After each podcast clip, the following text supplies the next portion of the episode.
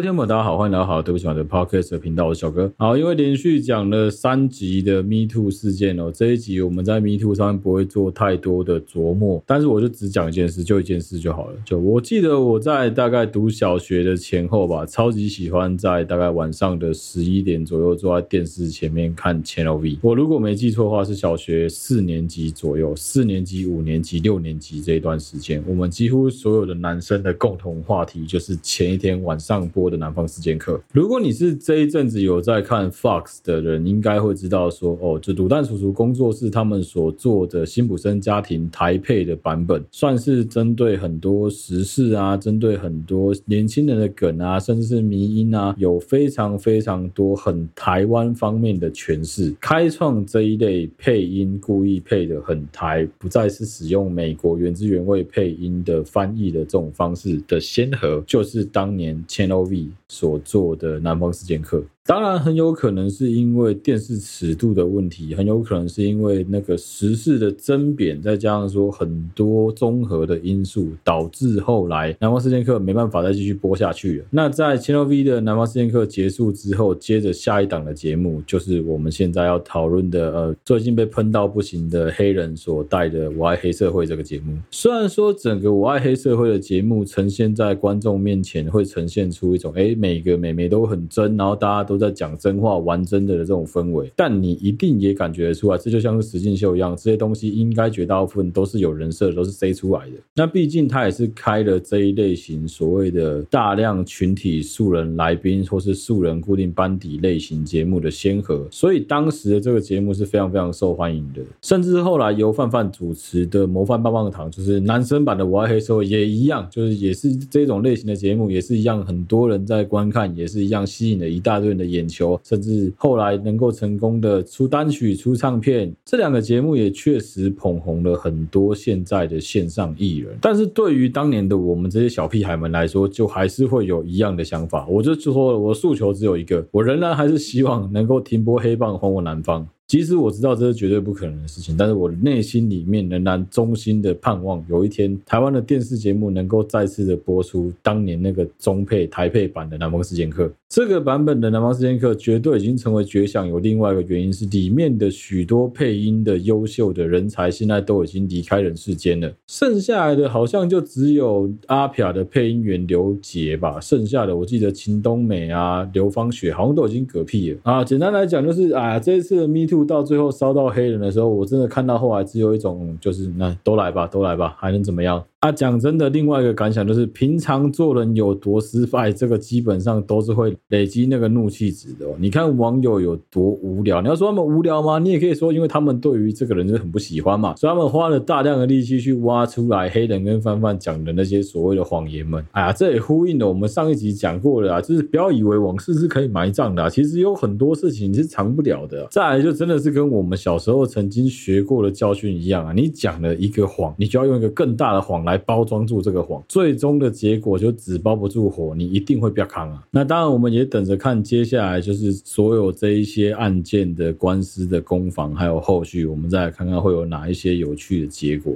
还是要强调一下，就是这次 Me Too 的事件，其实重点真的不是讲说什么呃哦，就是这些加害人们有多糟糕、有多恶劣、有多讨人厌。重点是要让这些当年曾经的受害者们能够勇敢的把当时发生的事情讲出来。其实我相信有蛮多的受害者，他要的也不是加害人的道歉，他要的也不是加害人的什么身败名裂啊、什么社会性死亡啊这一类。我相信有很多的受害者比较想要的，应该比较像是跟自己能够好好的和解。你加害人的那一些，不管是赔偿也好，社会性死亡也好，身败名裂也罢，那对于被害人来说，都只是附加的东西，那根本就一点都不重要啊。可能对有一些人来说，那个名利非常的重要，因为他能够背后所承担的利益非常的庞大。但我相信，对于绝大多数的加害人来说，他们都会觉得那个东西是很微不足道的啊。开头的上一集闲聊就聊到这边了，接下来要进入这一集的主题。这一集要花点时间来跟大家聊聊一篇我们最近在 D 卡上看到的文章。其实这个文章的来源是来自于就是帮我找素材的我老婆在 D 卡上看到在结婚版里面的一篇文章。这篇文章是七月二日匿名投稿在。在结婚版的跟男友一起买房后却发生始料未及的事情。假设我没有忘记的话，我应该会在我们礼拜三上节目的时候，那个的 Instagram 连接下面贴出这一篇文章的连接，让大家可以自己点进去看原文。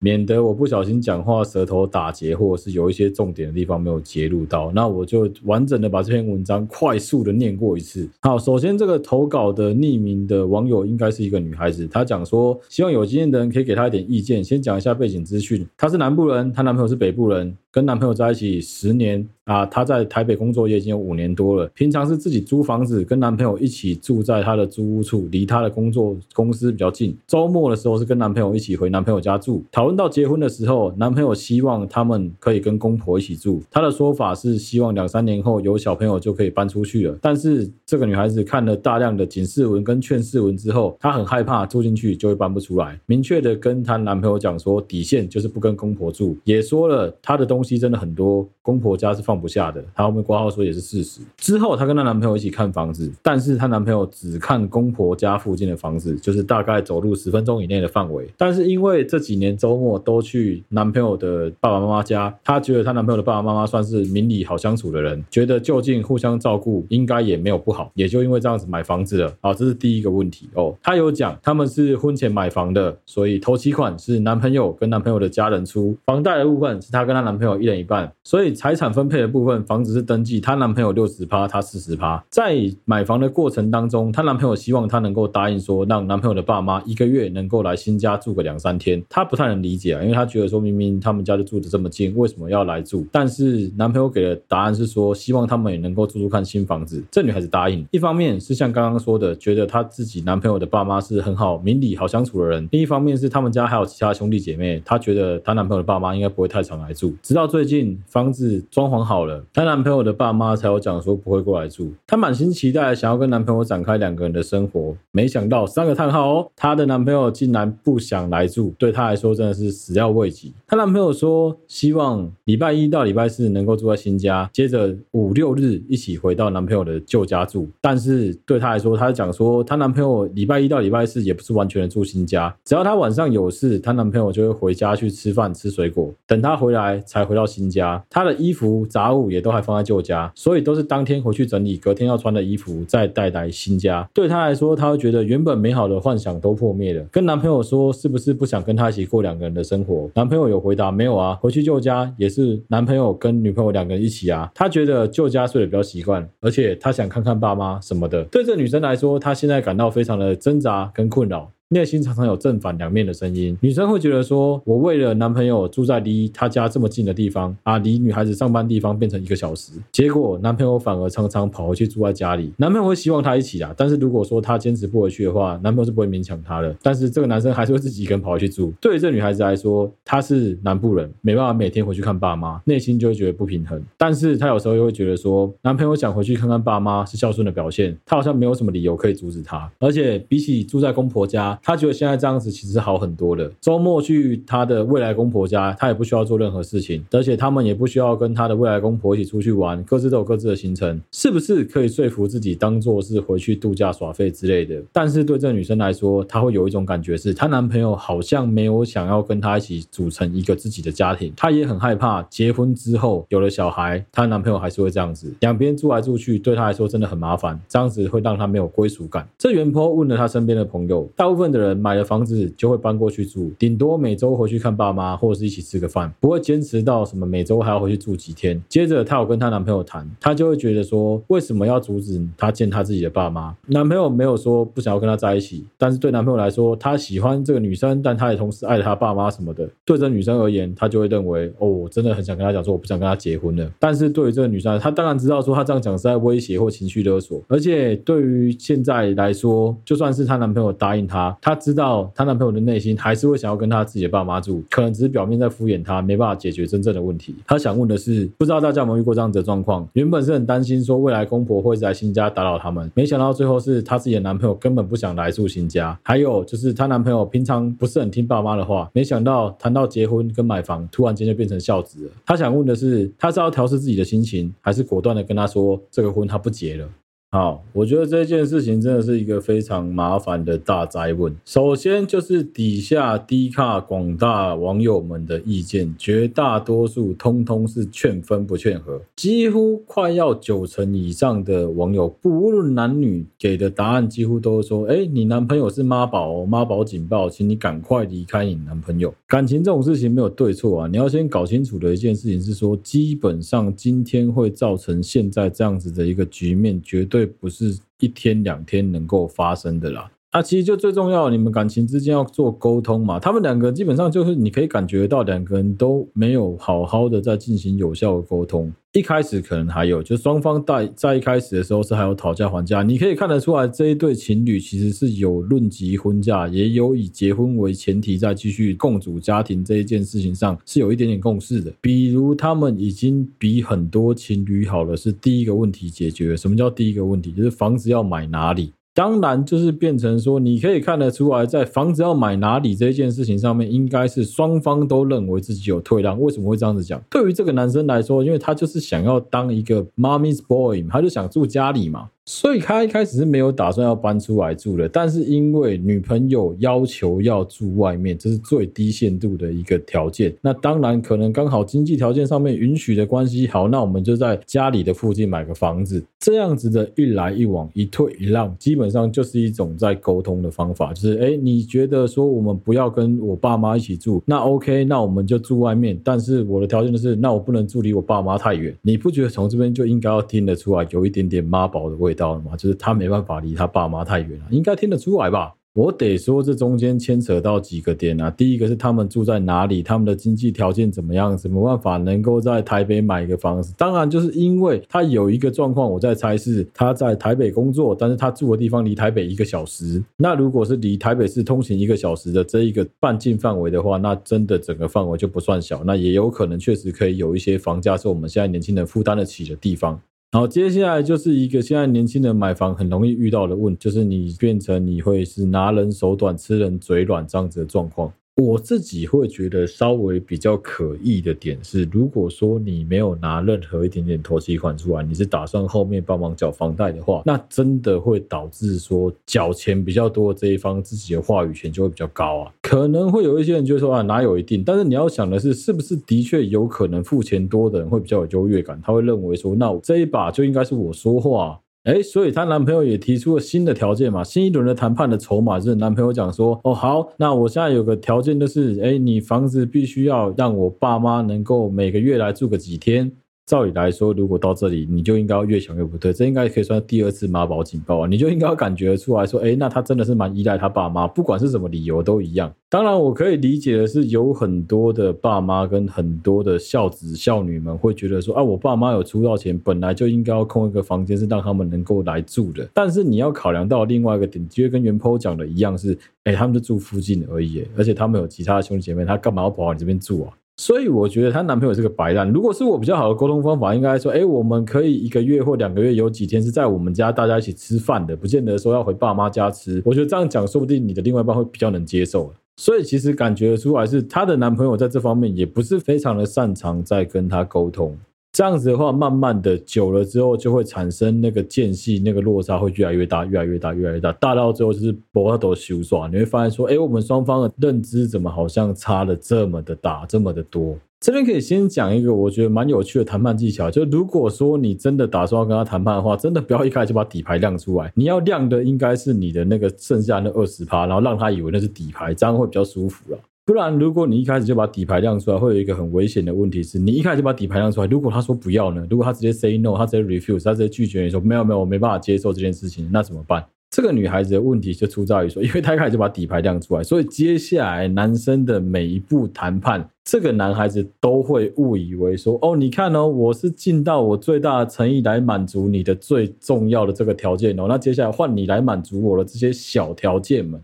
可是，其实这些小条件对这个女孩子来说，也不见得每一个都是她能接受，甚至有一些对她来说是蛮恶心的。比如说房子要什么几天让公婆有机会能来住这件事情，我当然能理解。其实对我来说，我会觉得最好是有，就是能够有提供房间给爸妈住，但不见得他们会真的来住。但你要知道，是以现代人的生活空间跟现代人的屁股能够负担得起的房子，是真的很难。你空着一间房间不利用，然后等着要让人家来住，还是不可能的代志。不是每个人都有什么两千万、三千万的预算，可以有什么三四间客房，然后客房不摆床，那是不可能的事情。好，我们来有一说一。接下来另外一个方面是，这个女孩子讲到说，诶，她的公婆其实算是蛮明事理的人，甚至其实看她的文笔会看得出来，对她而言，她也认定上觉得说，诶，就就近能够互相照顾到她未来的公婆，她也觉得 OK 啊。那我觉得你已经比大多数至少三十趴到四十趴以上的女生来的幸运了，因为其实有蛮多，其实不管男生女生都一样，有蛮多人搞不定的是对方的爸妈的，真的很多人搞不定。有一些人不想让他对方的爸妈来家里的理由是觉得说爸。妈来就会开始在那边点手点脚，开始指手画脚，开始品头论足，开始这个也不好，那个也不要哦，或者是开始画大饼，然后开始告诉你们说生活该怎么做才对啊，然后起居怎么样才对啊，开始品头论足，开始去 judgment 你们的生活，这就是很多人很不喜欢对方的爸妈或你的爸妈来的原因。哎，但是看起来对方的爸妈是没有这样子做嘛？就是我从他文章里面看到是说，哎，他的未来公婆后来是有讲说，没有没有没有要过去住，就只是讲讲而已。其实这有两个蛮深层的东西啊，一个是会不会其实我这只是举例，我只是假设，就是对于他的公婆来说，他们要的只是一个尊重，哎，就是你不要拒绝我要去住的这件事情。因为假定一个情况是你一口就直接回绝说没有没有不可以不可以不行不行，那也蛮奇怪的吧？但是有没有这种白目？我相信一定有啦。就是你就是觉得说啊，那就是我们两个爱的小窝，为什么要让别人来住？一定也是有这种人。那接下来很重要的关键就是你的男朋友，你的另外一半，他要扮演中间沟通的这个桥梁，我觉得非常的重要。就这也一样是一种沟通嘛，就变成说，哎，当他是第三方，他在帮你们两边谈筹码、谈价码的时候，他要比较偏向谁的问题嘛？而且说真的，我觉得他公婆真的已经算不敢讲天使公婆，但我觉得他公婆算不差了。怎么说呢？他周末去他公婆家的时候，他的未来公婆不会要他做任何事情，他们也不用跟公婆非得相处在一起不可。当然，对女生来说，其实不要说女生，男生都一样啊，我们都一定会有那个压力在，就你要去对方的家里做，因为毕竟那不是你原生的家庭，那不是你从小到大生活的地方，要你在那边多做一分钟，我相信对于很多人来说都如坐针毡啊。但是对于这个原 po 来说，他已经有一点比别人幸运，就是他的未来公婆很明显的好像不太鸟他，就是你有做好你自己的事情就好，你们两个自己开心就好。我觉得这算是现代的情侣们很希望能够遇到的自己未来的公公婆婆或是自己未来的爸爸妈妈应该要有，或者希望他们能够有的样子。我得坦白说，这蛮蛮难找的，真的蛮不好找。你要找到一个能够完全不干涉你们生活的未来公婆，真的真的真的真的很难找。我先说说我自己的观点好了，反正就边聊边讲嘛。我自己的观点其实很简单是，你当然可以选择放弃这个男生，而且从很多很多的面相，像我们前面随便敲敲两三个警钟啊，你都可以感觉出来说，我不要说那叫妈宝，但我觉得那就是一种还没有长大，还没有准备好面对要独立。当然，你可以讲的很难听，就说那是妈宝了。那我觉得基本上原 po 跟她男朋友比较大的问题，就只是说双方在准备好要共组家庭这件事情上面是毫无任何共识的。他们两个人唯一达成的共识就是买了房子这件事情，但是他们在买房子之前可能也没有讨论到说住的事情，也没有讨论到生活的事情。对于女生来说，她的预设立场就是啊，我们买了房子，自然就是要一起住啊。这是绝对有它的道理在的。我举一个最简单的例子就好了，像我跟我爸妈他们现在住的地方，其实有几间房间是空住没有人住的。那个地方基本上只要没有人住超过一个月以上的时间，就很容易会莫名其妙的开始起霉斑发霉。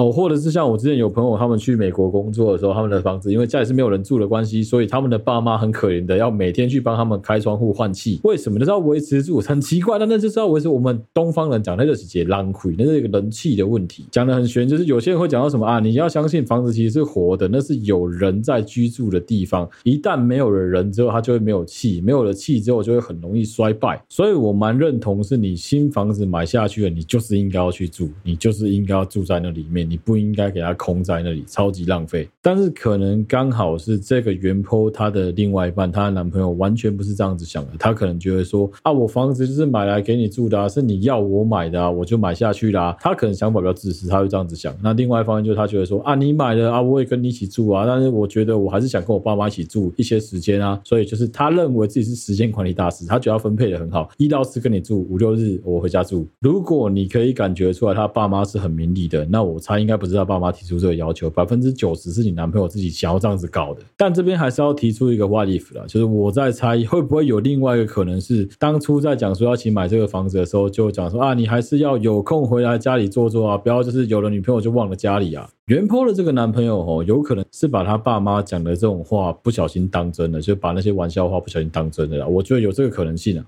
当然，我是讲的比较好听的，讲的难听一点，说不定就他就是软烂，他就是想说啊，干我回家有人伺候我吃，有人伺候我穿，有人伺候我住，我衣服不用自己洗，内裤不用自己刷，我干嘛不回家住？所以我在这边提供一个观点是，你要继续去观察你男朋友的几个点。如果说你们将来还是继续住一阵子的话，你可以观察几件事。第一个是你们针对家事的分配。我假设一个情况哦，就你们之前租房子的地方住在一起的情况，假设你们是一个礼拜有七天全部部都腻在一起，他现在突然莫名其妙回家住三天的话，那真的他妈的很怪。但我猜情况应该是他当时住你租屋处，就是像现在这个模式，他把你那边比较当成是宿舍，但他的衣服什么的应该都还是放在家里面。如果是这样子的话，那表示你们两个人在买房这件事情，目前这个阶段来说，你们有一个非常根本上认知的差距。对你而言，你是从租房子的地方搬到你们两个共同的小窝，甚至是在为未来结婚要共组一个家庭在做 prepare，在做准备。但是对你男朋友而言，他不过是多了另外一个他可以睡觉的地方而已。我不会觉得说什么回去看爸妈有什么错啊，甚至其实底下有一些留言比较不理性的讲说什么啊，那个不要找孝顺的男生，找是孝顺男生。不好，我都会想说，嗯，那女生怎么办？孝顺的女生也不好吗？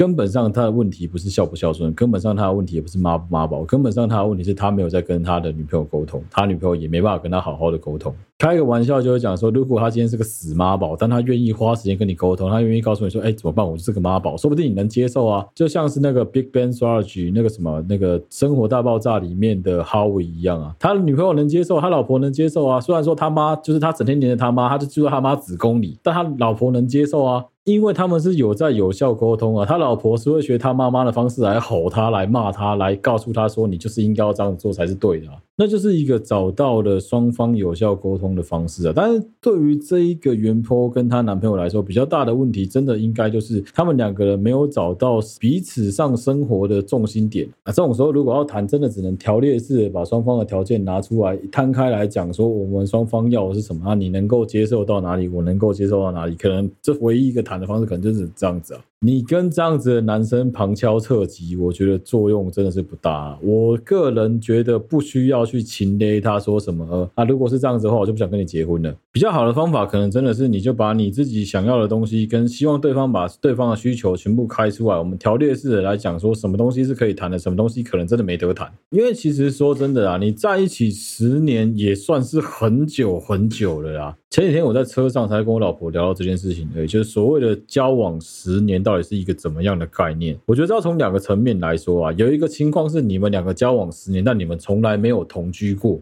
你们都只有周末或是说什么长假的时候才有机会两个人一起出去玩，那平常可能就是各住各的家里面。如果是这样子的情况下的话，我会觉得比较可惜的是，那表示说其实你们两个都没有真正的一起生活过，这样会有一个很大的风险是，如果这样子的对象直接结婚的话，绝对会爆炸。因为他会有太多事情让你想不到，我就举个例子就好了。有几个女孩子，我们现在讲的露骨，我先道歉，好，对不起嘛。但我们现在讲一个非常露骨的例子，就是有几个女孩子，你搞得清楚你老公到底都在玩什么类型的电动，他都在看怎么样的电视，他有没有在看 NBA，他有没有在看 n l b 他有没有在看 P Plus 之类的比赛，你很有可能都搞不清楚这些生活上的细节，就跟我们男生很有可能根本就不知道你老婆睡前要喝的那个茶是什么茶一样。谎论对方的打嗝、放屁、打呼，或是说什么马桶盖掀或不掀啊，浴室会不会把它弄干这些问题，很多这种生活上就是你必须要同居之后才会知道的细节。真的，真的是奉劝所有即将要结婚的男男女女们，请你们先扪心自问：你们真的有同居过吗？你们有没有先试着生活在一起过？不然你们未来结婚了之后，你们突然间要同居在一起，真的会有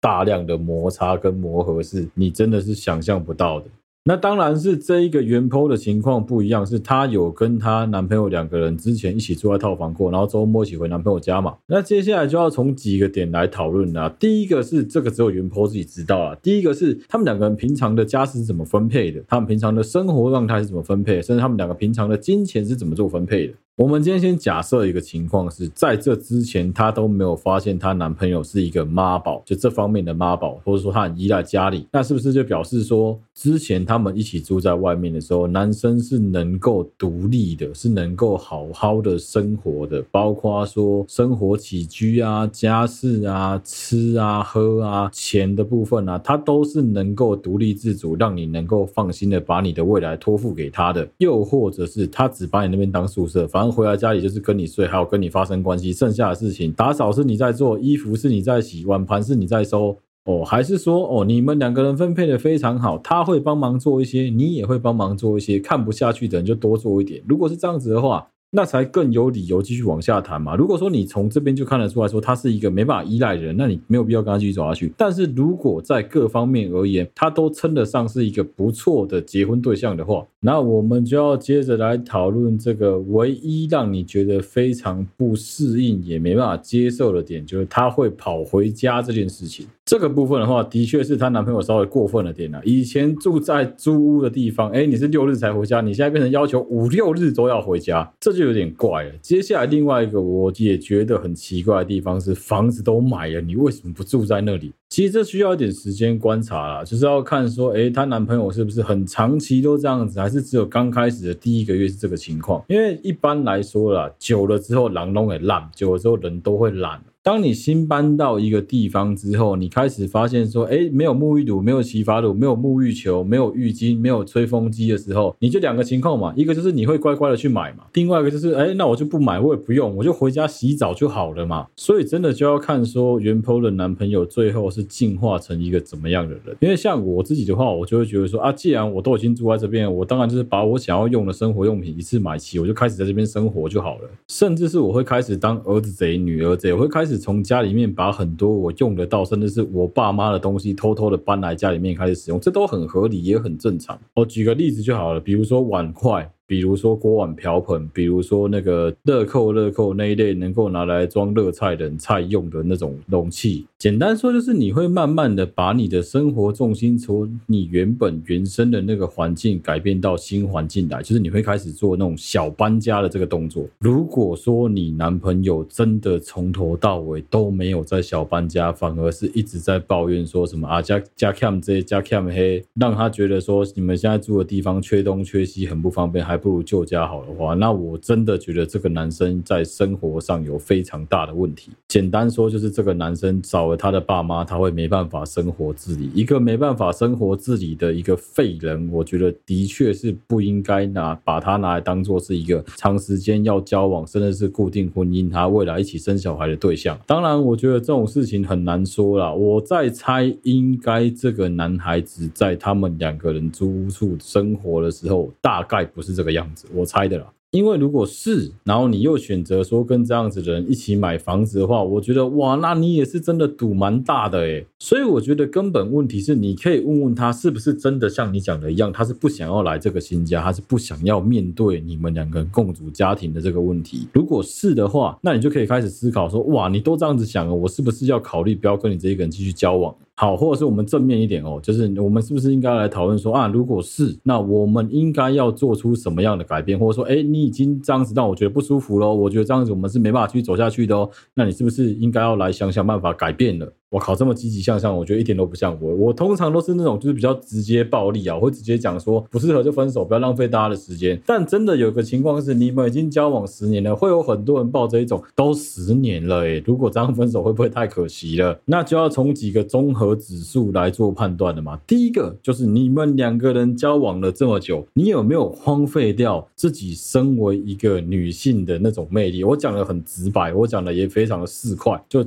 当然啦，不是说什么啊，一定要非得再找个对象就要马上很快速的步入婚姻，也没那么容易嘛。但是你有没有想过是，如果说你就这样子离开这个对象之后，你接下来遇到的对象会是怎么样的一个结果？首先，光是你要在遇到像你的。男朋友这么好的爸妈，我觉得就非常非常的难了。好，接下来你要重新再花，我们不要讲十年，你可能要花两年到三年的时间去重新经营一段感情，重新审视，然后去判断说这样子的男生其实不值得你托付终身。假设最后是好的结果，那当然是恭喜你，很棒，终于能够修成正果。但是我们如果一个最糟糕的 what if，你又花了五年、八年甚至十年的时间，又再遇到一个更糟糕的对象，哦，假设会揍你，假设会加。家暴，假设会性骚扰之类的。那是不是也很可惜？当然，这种事情是后话，这完全就事后诸葛在讲机会成本的问题啦。讲真的，你没有去闯闯看，你没有去试试看，你永远不会知道说后面等你的到底是什么东西啊。但真的还是可以去思考一下，说，哎，如果说我应该这样子说，如果你是那个能够主动提分手的人的话，虽然这样子讲对于你的男朋友不公平，但我想讲一个公道的话是，那你应该做足了准备之后再提出分手。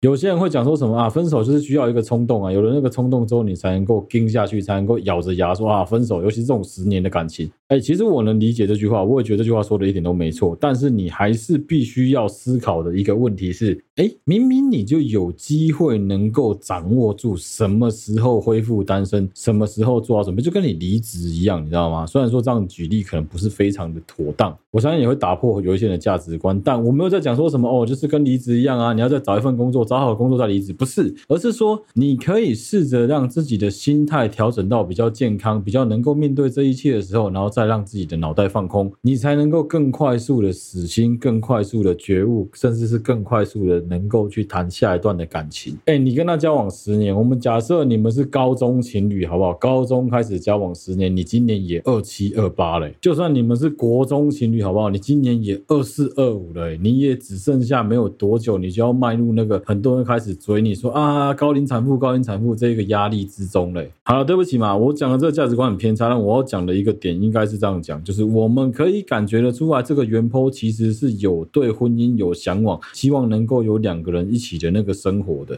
如果是这样子的话，我相信他是想结婚的。那既然你想结婚的话，你就应该要找到的是一个足以让你托付他终身的人。所以你的确应该花时间慎选，你的确应该花时间停下来好好思考一下怎么。样的对象最适合你？你也的确应该花时间去观察一下这些对象究竟值不值得你托付终身。然后针对他的最后一个问题做回答，他讲说是应该要自己来调试心情，还是应该果断的跟他说不结婚了？我觉得这必须要先有一个问题啊，是你所谓的不结婚是指说我们不结了啊，我们也不要再继续交往了，我们就到此为止了哦，因为毕竟我们可能是以结婚为前提在交往的嘛。那既然说我们现在的这个前提都已经结束，那我们就不应该交往下去。如果你想讲的是这个的话，我个人觉得你可能可以花点时间再努力一阵子看看。你男朋友，我在猜，他也不是这么的不能沟通，所以我觉得，如果你在这半个月、一个月以内，慢慢的循序渐进的以条列式的方式，把你的条件完完整整的列出来，让他知道说你究竟想要的是什么的话，我个人觉得，对于你跟男生的沟通会比较有帮助啦。当然不是每个男生都吃这一套，但是我觉得蛮多男生会喜欢你把你的见解、把你的条件、把你希望我们能够做到的事情讲出来，甚至是讲清楚的，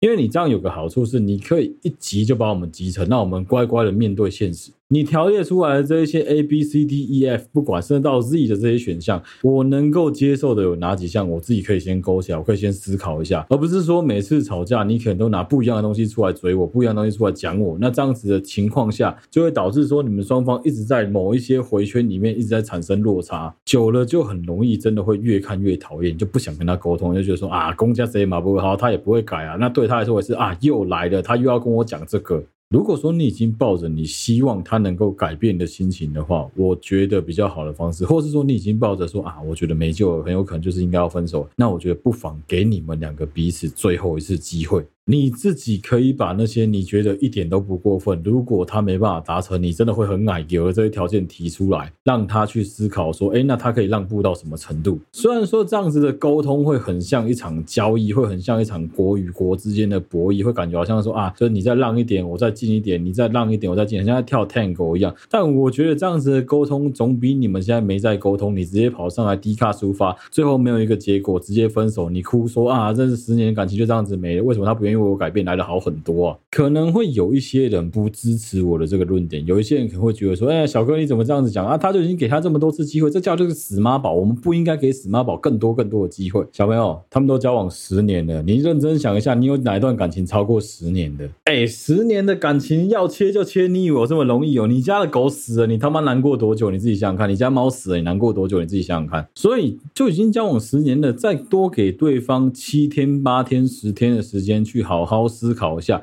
愿不愿意为了你，为了这段十年的感情做点改变？我觉得没有这么难呐。你甚至可以让他知道说，我没有要你演，我没有要你不开心，我没有要你不舒服。我希望的是，我们双方都能够找到一个彼此都能接受的共通的一个重心的一个平衡点。因为只有这样子，你们双方才能够继续愉快开心的交往下去啊。那假设他真的很爱你，假设他真的够爱你，假设你真的够爱他，说不定你们两个人可以在这其中找到你你们跳 Tango 之后，双方都能够接受的平衡点啊，一定可以吧？就算不行，那最后谈判破局，你也知道说破局的点在哪。我举个例子好了，哦，我真的不能接受你每个礼拜都说你要回去三天，但如果你是回去吃个饭，我觉得能够接受，那我觉得 OK 啊。哦，或者是你可以跟他要求说，诶，我们周末也需要有我们自己小两口在家里 hang out 的时间。我希望有，比如说 movie time，比如说 booked time，比如说我们一起去喝咖啡的时间。我希望我们两个可以更多时间能够相处在一起，或是我们可以邀你的爸妈，我们一起出去相处在一起。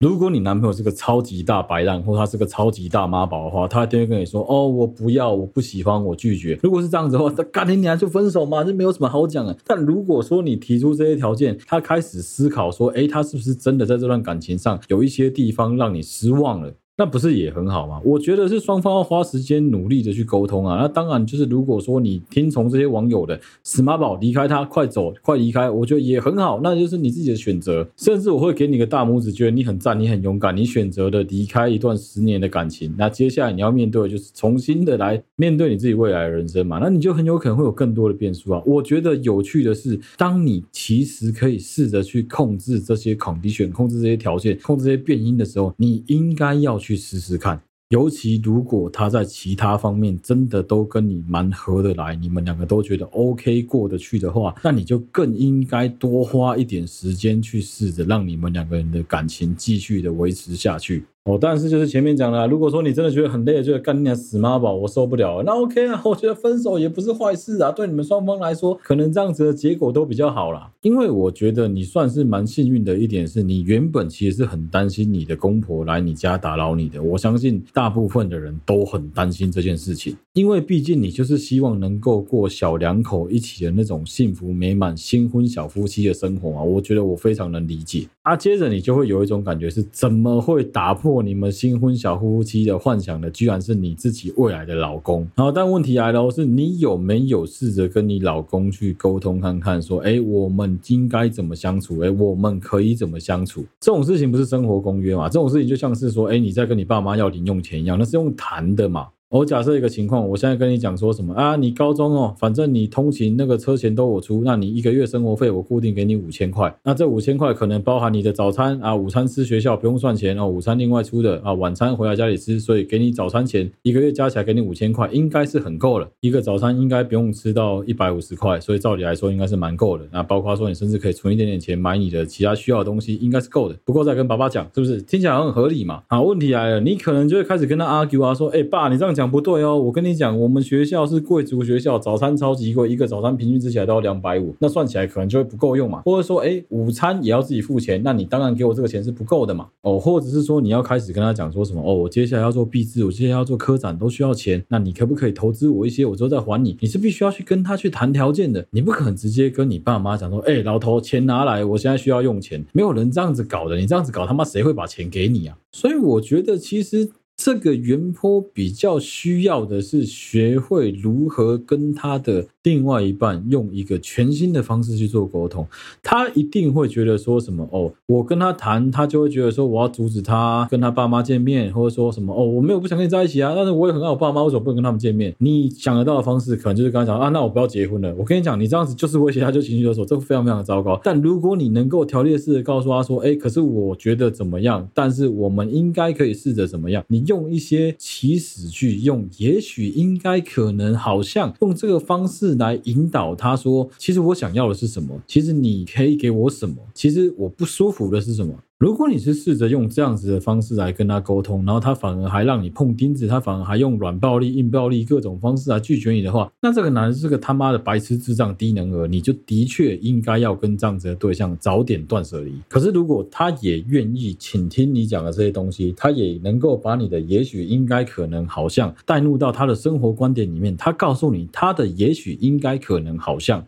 那不就达成了你们双方都想要，或是你们双方都能够让对方感到舒服的生活形态跟方式吗？啊，不然你们两个人干嘛这样羞看贼交往了十年，然后什么杀小都没得到，最后换来一个妈的死妈宝？哎，花了十年时间才发现你男朋友是妈宝，我只能说，应该说你男朋友藏得很好，还是应该说你的眼睛有点问题？好了，最后的最后来讲讲，我觉得这个男生的观点有可能是什么？我在猜，这个男生有可能是心。里面觉得对于自己的爸妈有所亏欠，另外一方面就是他被他自己的那个传统道德价值观去束缚住了，他还停留在我们的爷爷奶奶那一个年代的想法，认为说女孩子就是应该要大门不出二门不迈，就是应该要待在家里，反正你就是给我乖乖待在家里，做好准备生小孩。那嫁出去的女孩就跟泼出去的水一样，是再也回不去了，不应该回婆家，你就是给我乖乖的住在我家，就有这种观念。那、男生有这种观念是不是很该死？我觉得有这种观念。是不应该，但罪不至死。因为这是整个我们华人社会导致的结果，你知道吗？应该来说是，如果他愿意改变这个观念的话，那就很好；但如果他不愿意改变这个观念的话，那真的是蛮该死。我承认，我也曾经是那种就觉得说啊，你嫁给我之后，你就是来跟我爸妈一起住，来跟我一起住啦，住在一起又没有什么不好的。我们从来不会去为对方着想，我们不会去为对方设身处地的想说啊，我去他家的时候也觉得很尴尬，他每天来我家不会觉得尴尬吗？我们都只想到说啊，不会啊，我爸妈很好相处啊，我爸妈人又没有怎样干难相处是他的问题吧？我们都只站在原生家庭的角度来想，你没有想过那个你的另外一半，其他感受到多大的压力。我蛮认同我老婆的一个观点，就是凭什么你们男生的爸妈都是爸妈，我的爸妈就不是爸妈？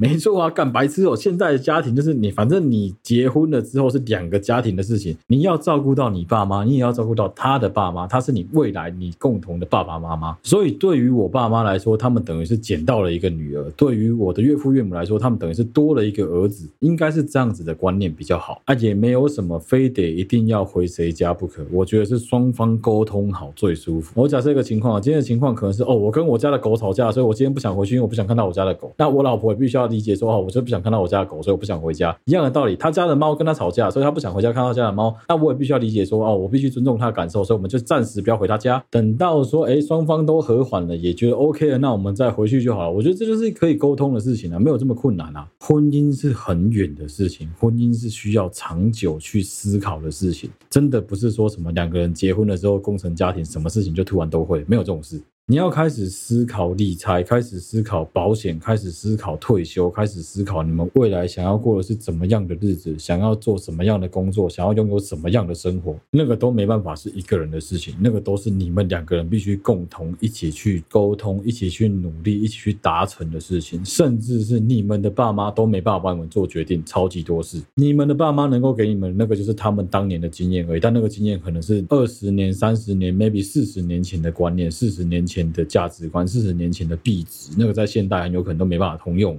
他们愿意给你那些很宝贵的经验，当做是你未来的一个筹码，我觉得很好。但是如果说你不能接受，我觉得那也是很理所当然、很情有可原的事情啊。总之，婚姻真的没有大家想的这么简单，但也没有大家想的这么复杂。最重要的重点，真的还是沟通啦。你说我跟我老婆交往了这么久，然后结婚的这一段时间，我们有没有吵过架？看我们还是很常吵架，只是我们吵架都会吵一些我真的很白目、很欠揍的事情啊，都不是吵一些那种就是价值观冲突的事啊。因为你你们两个人相处久了，自然而然会找到一个公式，会找到一个你知道对方在生气了，甚至你可以猜到他为什么生气。我相信绝大多数的情侣夫妻，你们都能够理解我在说的意思是什么。那为什么这个原剖会没办法？就是我一直在强调，我觉得他们比较像是在沟通上面出了一些障碍跟问题，因为双方都有太多的预设立场。好了，毕竟我们不是原剖我没办法帮他做决定啊。我觉得什么决定都必须自己去承担那个后果。那别人跟你讲那么多也没有用，重点真的还是感情是你自己在经营的。真的不知道该怎么办的时候，多问问你身边的朋友，多问问别人，多甚至是投稿给我们。我觉得大家都能够给你一些有趣的意见，